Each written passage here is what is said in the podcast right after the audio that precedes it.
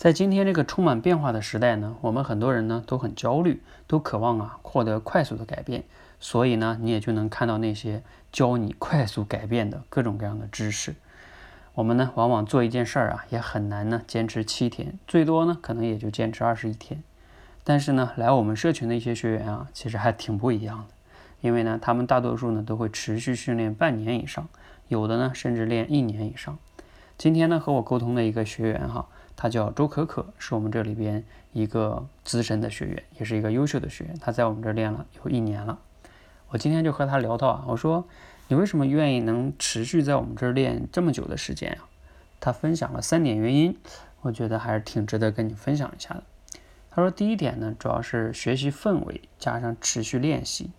就是因为大部分的市面上的这种知识付费嘛，你当时就是听了很激动，但过后啊，你可能就一动也不动了。就相当于是二十一天的某些训练营，这训练期间也许他们安排的这个很紧凑啊，氛围很好，很激烈，但一旦这个训练营结束了，嗯，之后呢，这个氛围也就慢慢的就淡下去了，大家就各忙各的去了。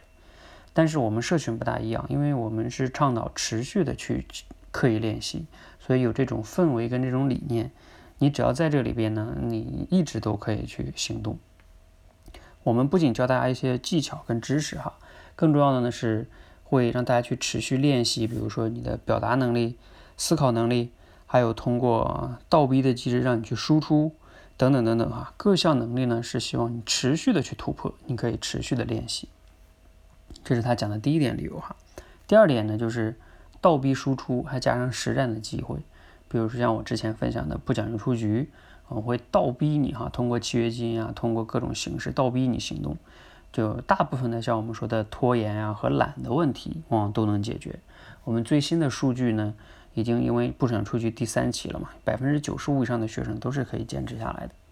那另外呢，因为像周可可同学，他还做了我们的班长。就是会带领一些新学员去行动，所以他就有很多的这个在群里边组织一些群内直播训练的机会，也就成了主持人啊。那他这样的话呢，获得更多维的成长机会。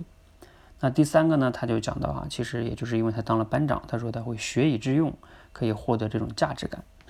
呃，因为他在带领别的同学的时候呢，他能帮助那些新学员去解决口才的困扰和问题。他在帮助别人的时候呢，也能获得那种价值感。同时呢，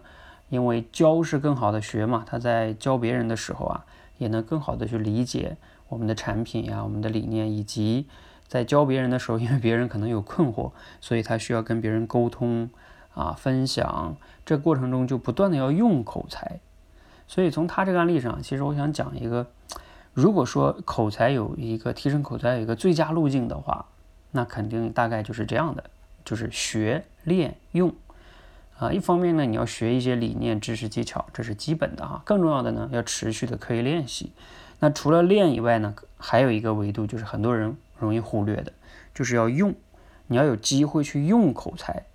啊，一个真正能不断的在现实中，能在真实的世界中用口才，然后获得比较好的反馈和